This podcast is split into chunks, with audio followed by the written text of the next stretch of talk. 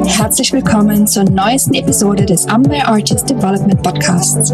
Hier dreht sich alles um Erfolg, das richtige Mindset, hilfreiche Tipps und Tricks sowie inspirierende Gespräche mit talentierten Künstlern und Persönlichkeiten, die dich auf deinem Weg zu deiner persönlichen und künstlerischen Weiterentwicklung begleiten. Dein Gastgeber ist Roland Pozetta. Hallo und herzlich willkommen zu einer neuen Podcast-Folge des Amber Artist Development Podcasts, in dem es um deine persönliche Weiterentwicklung und den langfristigen Erfolg für Künstler oder Personen im Showbusiness geht. Heute haben wir einen ganz besonderen Gast, einen Mann, der im Hintergrund agiert und dafür sorgt, dass die Show reibungslos funktioniert. Hannes Dander, er ist seit 17 stolzen Jahren in der Welt der Unterhaltung unterwegs und das mit einer Leidenschaft, die man förmlich spüren kann. Hannes ist professioneller und heute freiberuflicher Tontechniker. Er verfügt nicht nur über eine beeindruckende Erfahrung, sondern auch über einige Projekte in seinem Portfolio, die das Herz jedes Musikliebhabers höher schlägen lässt. Gerade erst ist er von Natur mit dem legendären Sting zurückgekehrt, doch das ist noch längst nicht alles. Hannes hat bereits hinter den Kulissen mit Größen wie U2, Vasco Rossi, Enrique Iglesias und ACDC zusammengearbeitet. Lasst uns gemeinsam in die Welt von Hannes eintauchen und erfahren wir mehr über seine Erfahrungen, Herausforderungen und die Geheimnisse des Erfolgs. Da wir ja beide Südtiroler sind, ist dieser Podcast im Südtiroler Dialekt, also herzlich willkommen bei einer neuen Folge des Amber Artist Development Podcasts. Hallo Hannes. Chrissy, äh, danke, dass du da bist. Du bist mein allererster Podcast-Gast und es freut mich, dass du heint mit mir da in der Podcast-Sendung bist. Hallo Bots, es ist mir eine Ehre, dein allererster Gast zu sein und ja, ich bin gespannt, wie sich das entwickelt, das Gespräch. Ja, ich bin auch gespannt. Wir sitzen da in Brixen in deinem wunderschönen Wohnzimmer mit Ausblick. Äh, wir haben davor einen Sonnenuntergang genossen. Heute habe ich auch schon einen richtigen äh, Podcast-Gast bei mir, weil wir haben schon ein paar technische, ich ein paar technische Probleme gehabt, aber mit dem Hannes ähm, gehen wir, bin ich auf Nummer sicher gegangen. Ja, es ist ja Standard, dass es äh, nicht so einfach geht als heutzutage, wie es soll. Zumindest meistens bei, bei den technischen Sachen. Aber ja. es gibt einmal Lösungen. Absolut. Es gibt keine Probleme, es gibt nur Lösungen, hat zu mir einmal der Techniker genau. gesagt. Man darf nicht nervös werden. das stimmt. Ähm, Hannes, du bist ja schon ewig lang in der, in der Branche als Tontechniker und hast auch schon vieles äh, miterlebt in den ganzen Jahren. Unter anderem Funky Movement. Das war eine ganz eine ewig lange Zeit, das war nur 2007. Ja, war ein paar Jahre her, ja. Ja, da bin ich auf der Bühne gestanden, aber ich bin ähm, musikalisch talentfrei. der Hannes hat es gebogen. Nein, nein. nein, nein. Es war, waren coole Konzerte, was ich mit gehabt habe. Ja, allerdings. ähm, meine, meine Frage an die war, du bist ja eigentlich von mir aus gesehen ein ein Tontechniker aus Leidenschaft. Was hat die fasziniert, in die Branche, in den Job einzusteigen? Es ist sicher der Kontakt ähm, mit Menschen und allem neue Leute kennenzulernen. Mhm. Und natürlich mache ich das gern, weil ich sehr viel Musik koche und einfach Musik liebe, ja, auf jeden Fall.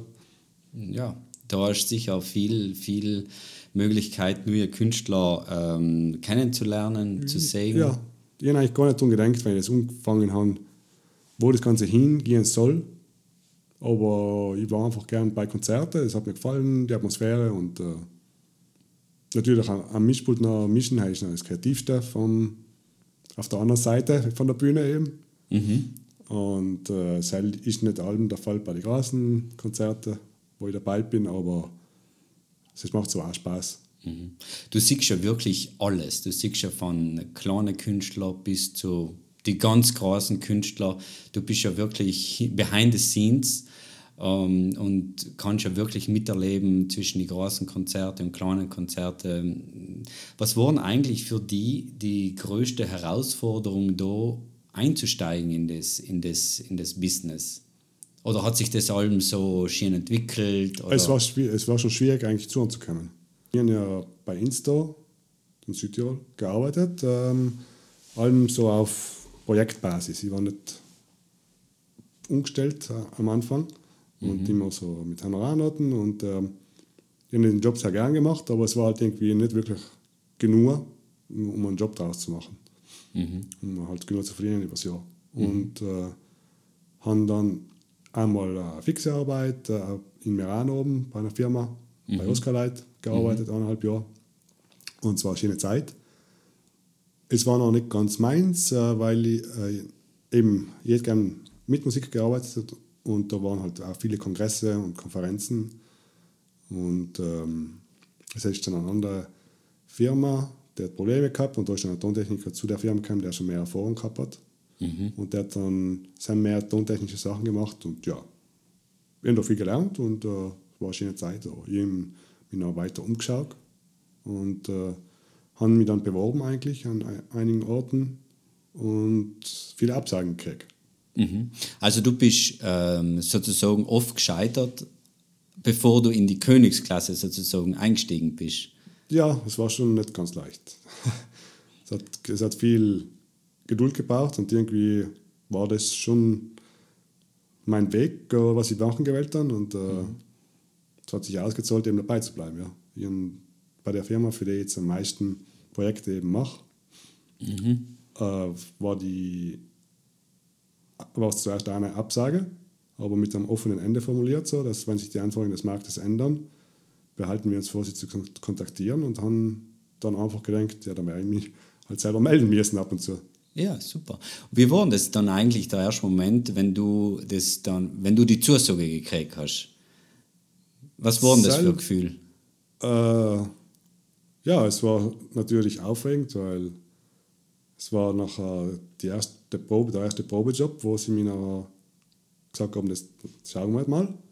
Halt war Rock im Park und äh, schon eine große Bühne. Mhm. Die Hauptbühne war es natürlich. Und äh, dann war schon Verantwortung, weil ich sein Patch gemacht.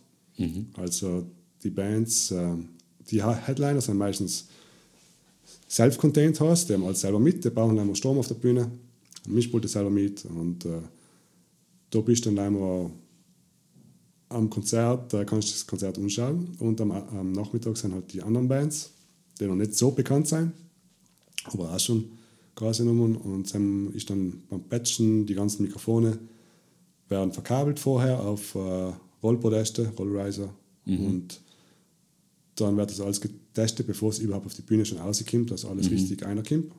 Weil du musst ja dann recht schnell gehen die, beim, ja, genau, beim genau. Bühnenwechsel. Ja.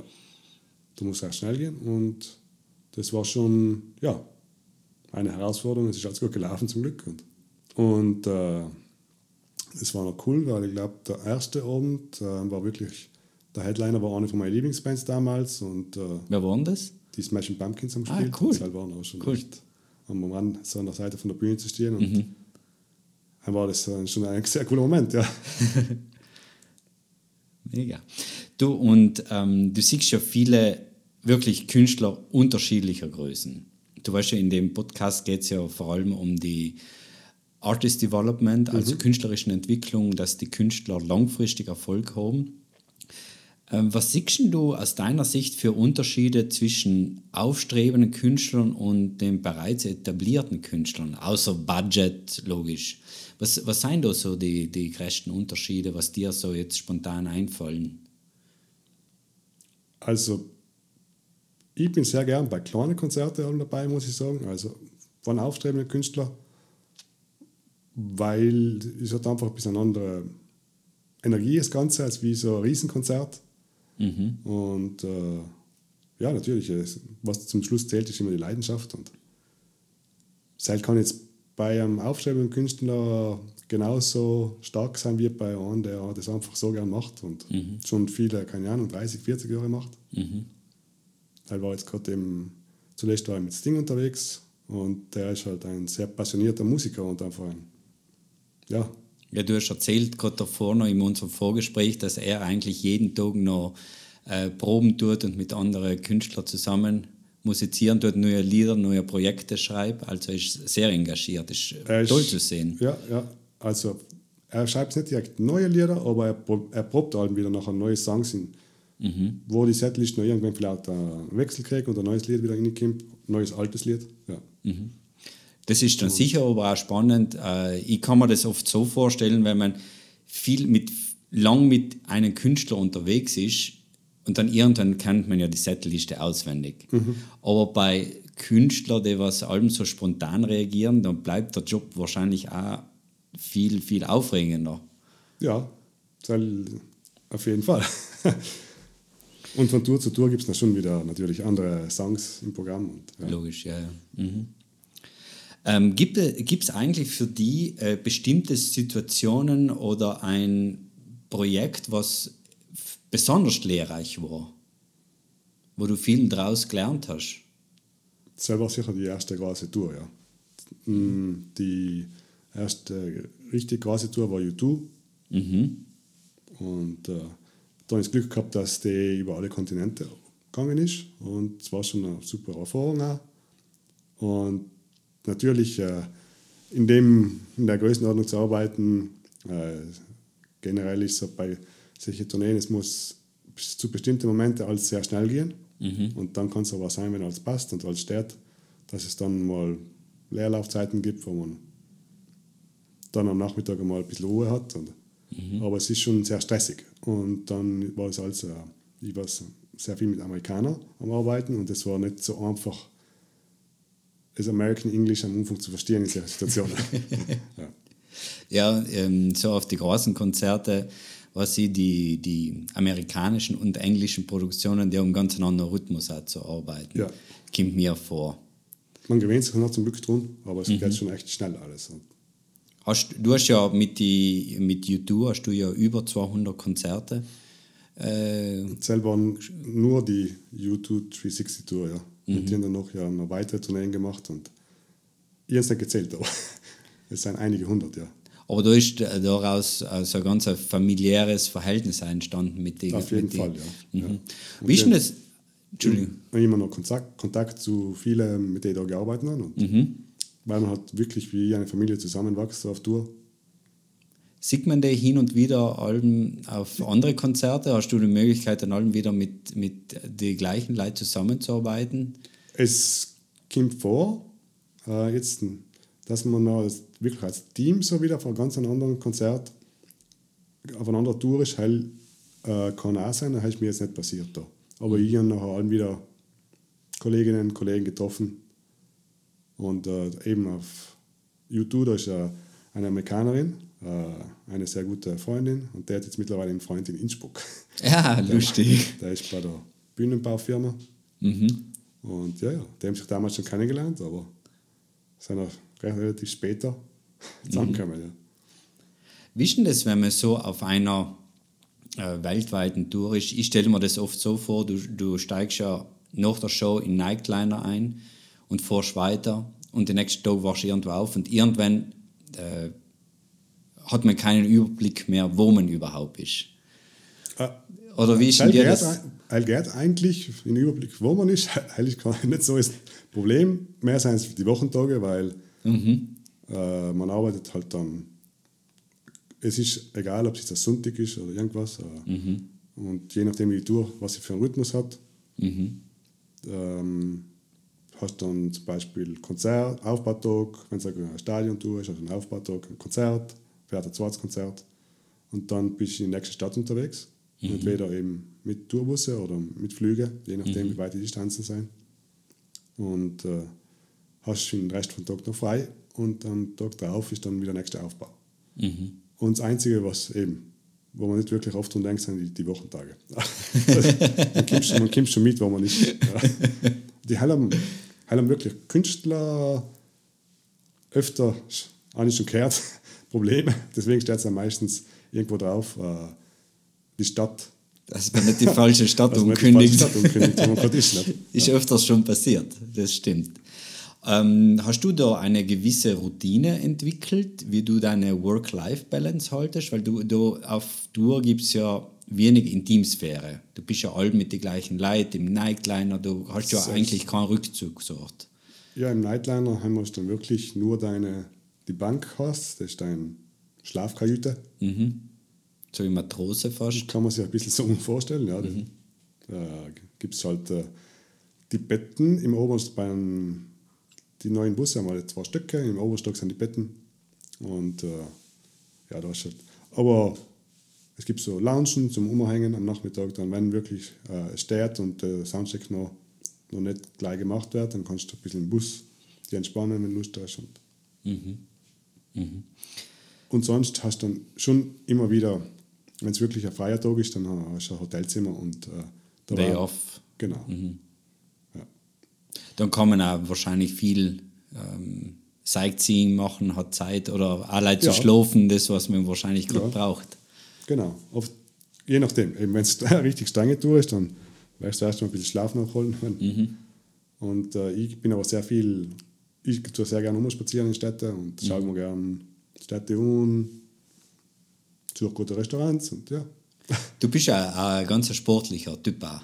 Du tust ja Mountainbiken, dann äh, Surfen, Bouldern, haben wir davor geredet. Ja. Schaffst du irgendwie Sport da zu integrieren oder kommt das auf, liegt das, bleibt das auf der Strecke liegen? Äh, Also an sich ist es auf Tour, es ist ein physischer Job, äh, schon einmal. Das heißt, äh, auch wenn man jetzt nicht Sport machen darf, dann bleibt man schon fit, dadurch, dass man einfach sehr viel, man sehr viel auf die Füße und äh, meistens sind die Sachen, die man aufbaut, sind relativ schwer und man bleibt dann dadurch schon fit. Aber ich habe noch schon, was ich gerne tue, ist zum Beispiel äh, schwimmen gehen im Hotel, wenn es ein Schwimmbad hat.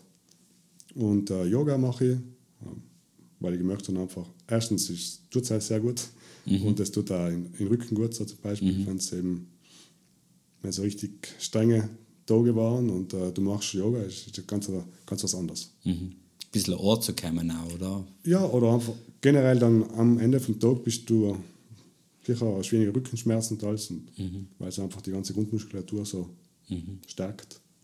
Und auch gut für den Geist ist auf jeden Fall. Ja. Absolut, der Geist muss gesund bleiben, Ja. wenn man unterwegs ist. Das Genau. ist eine Grundvoraussetzung. Ähm, wir haben ja kurz davor schon geredet, äh, du, hast, du bist ja schon lang dabei. Hast du irgendwelche Veränderungen jetzt nach Corona gesehen oder geht alles gleich weiter? Hat sich das Tourleben verändert oder wie, wie, wie kommt dir das vor? Mittlerweile ist das, was ich jetzt erlebt habe, wieder recht normal alles. Also ich habe da jetzt keine großen Unterschiede festgestellt.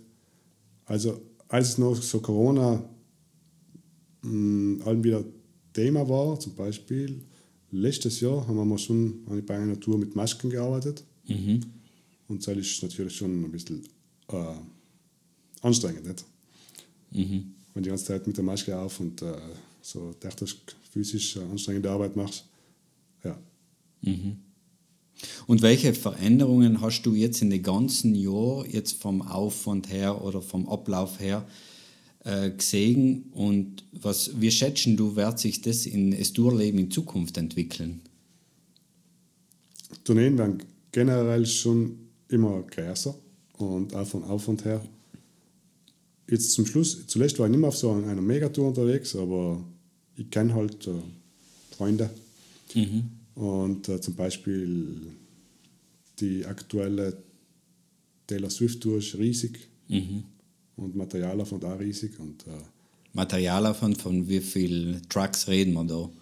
Bei Taylor Swift wüsste ich es nicht, aber äh, zum Beispiel bei U2, wo ich dabei war, haben wir uns 180 LKWs mit, äh, es gibt eben praktisch Produktion, wo leider die ganze Technik ist, zwischen Sound, äh, Licht, Video, und dann gibt es äh, die Carpenter, praktisch die, fast die ganzen Bühnenelemente aufstellen, und dann gibt es Garderoben, Catering ist dabei und äh, Produktion, natürlich auch die ganzen Büros bei so einer großen Produktion und dann die Bühne jetzt dreimal geben.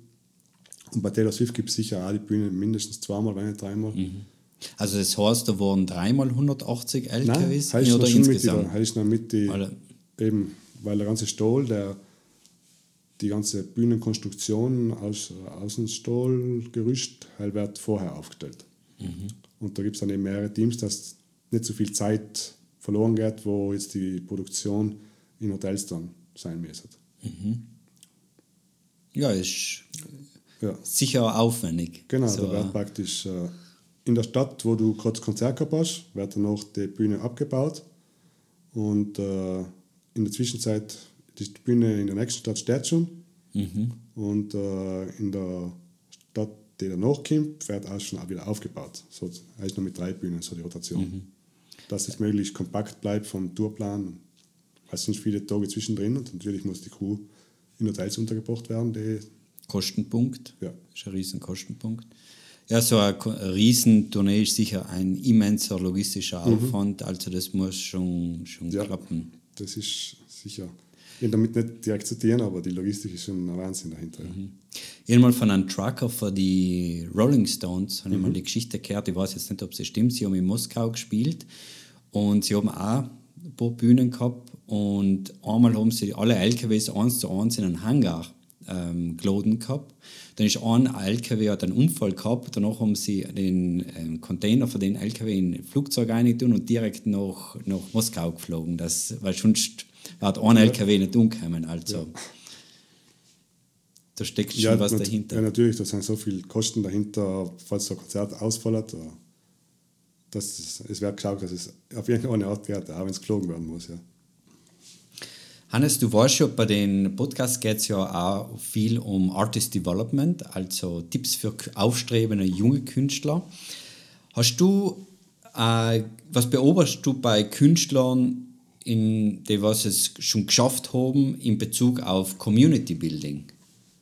ja, sie sind natürlich auch, wenn es so Megastars sind, ähm, man merkt, ähm, das, was sie sympathisch macht, wenn sie wirklich noch Kontakt zu den Fans suchen auch. und eben nicht total abgeschottet sein hinter Security, sondern sich halt die Zeit nehmen und äh, ein paar Autogramme unterschreiben dann. Ja, weil- sie leben ja von den Fan, von die, von die Fans und es gibt wirklich Leute, die reisen um fast um einen Planeten, um die Band zu sehen dann. Und Gibt es einen Künstler, also einen richtig großen Künstler, wo du gesagt hast, wow, das hatte ich mir jetzt nicht gedacht, dass der so die Nähe noch für die Fans sucht? wo ich sehr beeindruckt war, halt war Seal. Halt war, äh, halt war eigentlich nicht so eine große Tour, aber in seiner Musik davor natürlich äh, Kiss from a Rose und so, ein paar Songs gekannt, aber nicht mehr als halt jetzt gekocht. Und äh, die Tour war richtig super, also er ist musikalisch äh, Wahnsinn, voll gut. Und äh, er ist halt, ich glaube, am zweiten oder dritten Song in seiner Setlist ist er allem ins Publikum Oi, und er ist ziemlich ein großer Hühner und ist äh, durch die Leute. Und natürlich genießen die das voll, wenn sie so die Nähe zum Künstler noch, Künstlerin, ja, Künstler spüren. Und äh, es war in Frankreich, ein Konzert, wo ich mich besonders erinnere. Sam war ein Mensch mit Behinderung im Rollstuhl und äh, dem hat das Konzert super gefallen. Und äh, Seal hat auf seiner Runde durchs Publikum den gesehen und hat sich dann vor ihm niedergekniet und hat einen Song für ihn zu Ende gesungen. Vor ihm. Wow. Und Teil war wirklich äh, Respekt. Also. Und Da- der, der andere, äh, der da gesessen ist im Rollstuhl, der hat äh, wirklich eine Freude gehabt. Man hat es gesehen, weil ich war draußen eben neben Mischpult und zusammen beim Konzert. Und war schon ein besonderer Moment, ja. Mhm. Und Also die Menschlichkeit sollte man eigentlich nie verlieren, ist Ja. egal wie, egal wie wie, wie bekannt ist. Mhm. man wird und so. Ich finde schon, dass was die sympathisch macht, ist, äh, wenn die Menschlichkeit eben bleibt Mhm. und eben, wenn man unkompliziert irgendwie dachte, dass man mit Fans äh, interagieren kann, ja. Super. Schön. So, jetzt kommen wir zur letzten, zur Schlussfrage. Mm, Was waren deine drei ganz persönlichen Karriere-Highlights? Als erstes habe ich eh schon angesprochen, dass bei der, beim Testjob, wo ich Rock im Park gearbeitet habe, äh, eben eine meiner Lieblingsbands gespielt hat. Die Smashing Pumpkins und äh, das war die Hauptband und äh, natürlich da ist dann nichts mehr zu tun an dem äh, Moment und habe das Konzert einfach gleich sehr genossen. Also und, die Helden hautnah erleben. ja. Und äh, war schon speziell, ja. Natürlich, äh, wenn man auf der Bühne dann, auf das, ich war auf der Seite von der Bühne, da spürt man schon die ganze Energie, halt, die auch von, von die Leute auch kommt und das ist schon mega. Dein zweites Highlight? selber auch. Es ist Highlights sind sicher natürlich äh, Bands, die mir gut gefallen und die dann irgendwie äh, Hochen getauft haben äh, unterwegs. Und äh, ich war ein großer Pearl Jam-Fan auch. Und Pearl Jam ist äh, aus Seattle und U2 hat in Seattle gespielt. Und dann war plötzlich der Eddie Vedder als Spe Special Guest angekündigt. Und die haben das Mikrofonstativ für ihn auf die Bühne ausgedrückt und haben ihn halt kurz vorm Song ist er mal aufgetaucht hinter der Bühne und die haben halt geschätzt. Ich habe keine Ahnung gehabt, wie groß er ist und das Mikrofon ist auf eine bestimmte Höhe. Und er war nicht so groß. Und er hat gesagt, ah, you thought I'm, I'm taller. Aber er hat leider gelacht und er hat es witzig gefunden. Und, und ich gesagt, ja, yeah, I'm a big fan of your music and keep it up. Äh, cool. Ja. Und das war sicher eines der Highlights. Und haben dann auch mal beim Festival gearbeitet, dann Pearl Jam gesehen. Und, und die dritte Band, die ich sehr gern gekocht habe, war Queens of the Stone Age, äh, waren auch am Festival. Und das war recht lustig, weil es war in, damals hat es ein neues Heineken German Festival in Venedig gegeben. Und die ganze Crew hat irgendwie Probleme mit dem Flug gehabt. Das heißt, jetzt ist leider die Band plötzlich aufgetaucht. Und äh, sie haben die Instrumente da gehabt, also die auch da, aber keine Backliner, die das normal eben die ganzen Schlagzeug aufbauen, Gitarren, Verstärker aufbauen, Gitarrenstimmen und so weiter. Und plötzlich haben sie halt wieder selber denken müssen, nach, keine Ahnung, ich glaube, langer Zeit. Und das war recht lustig weil man da halt äh, alle zusammen irgendwie so dann versucht hat, das alles zu verkabeln. Und ja, und dann auch äh, das Konzert auf der Seite von der Bühne war, sie haben eine unglaubliche Energie, wenn sie live siehst und es war richtig cool. Ja. Also mein Lieblingsspruch ist ja allem bei der Organisation von Events, nach der Organisation kommt die Improvisation und das ist ja der richtige Punkt Ganz dafür. genau, genau. Man kann nur so gut sich vorbereiten, aber irgendwann mal muss man immer improvisieren. Das ist bei dem Job auf jeden Fall in dem ganzen Bereich äh, Improvisation ist gefragt und ja, ja, man wird da geübt dann, ja. Ja, super. Ja, danke Hannes fürs Gespräch Ja, sehr gerne. und ich hoffe, dass wir uns einmal wieder sehen können auf eine Tasse Tee Ja. oder irgendwann einmal vielleicht ein Bier, wenn wir wieder Bier, ja. was trinken. Ja. Und Dankeschön. Gerne, gerne. Und ich wünsche alle aufstrebenden Künstlerinnen und Künstlern viel Glück. Und ja, also ich finde es cool, die ganzen neuen Bands, äh, es kommt wirklich interessante Musik noch. Und Vielleicht Sechsesenke. Ja. Gut. danke dir, Bats. Das war Behind the Stage mit Hannes Dander. Vielen Dank, Hannes, dass du uns einen Einblick in deine Welt gegeben hast. Wenn ihr mehr solche Geschichten oder mehr Tipps über deine künstlerische Entwicklung erfahren möchtest, dann abonniere meinen Podcast, schreibe ein Feedback in den Kommentaren oder gib mir einfach nur einen Daumen hoch. Vielen Dank für die Unterstützung und bis zum nächsten Mal.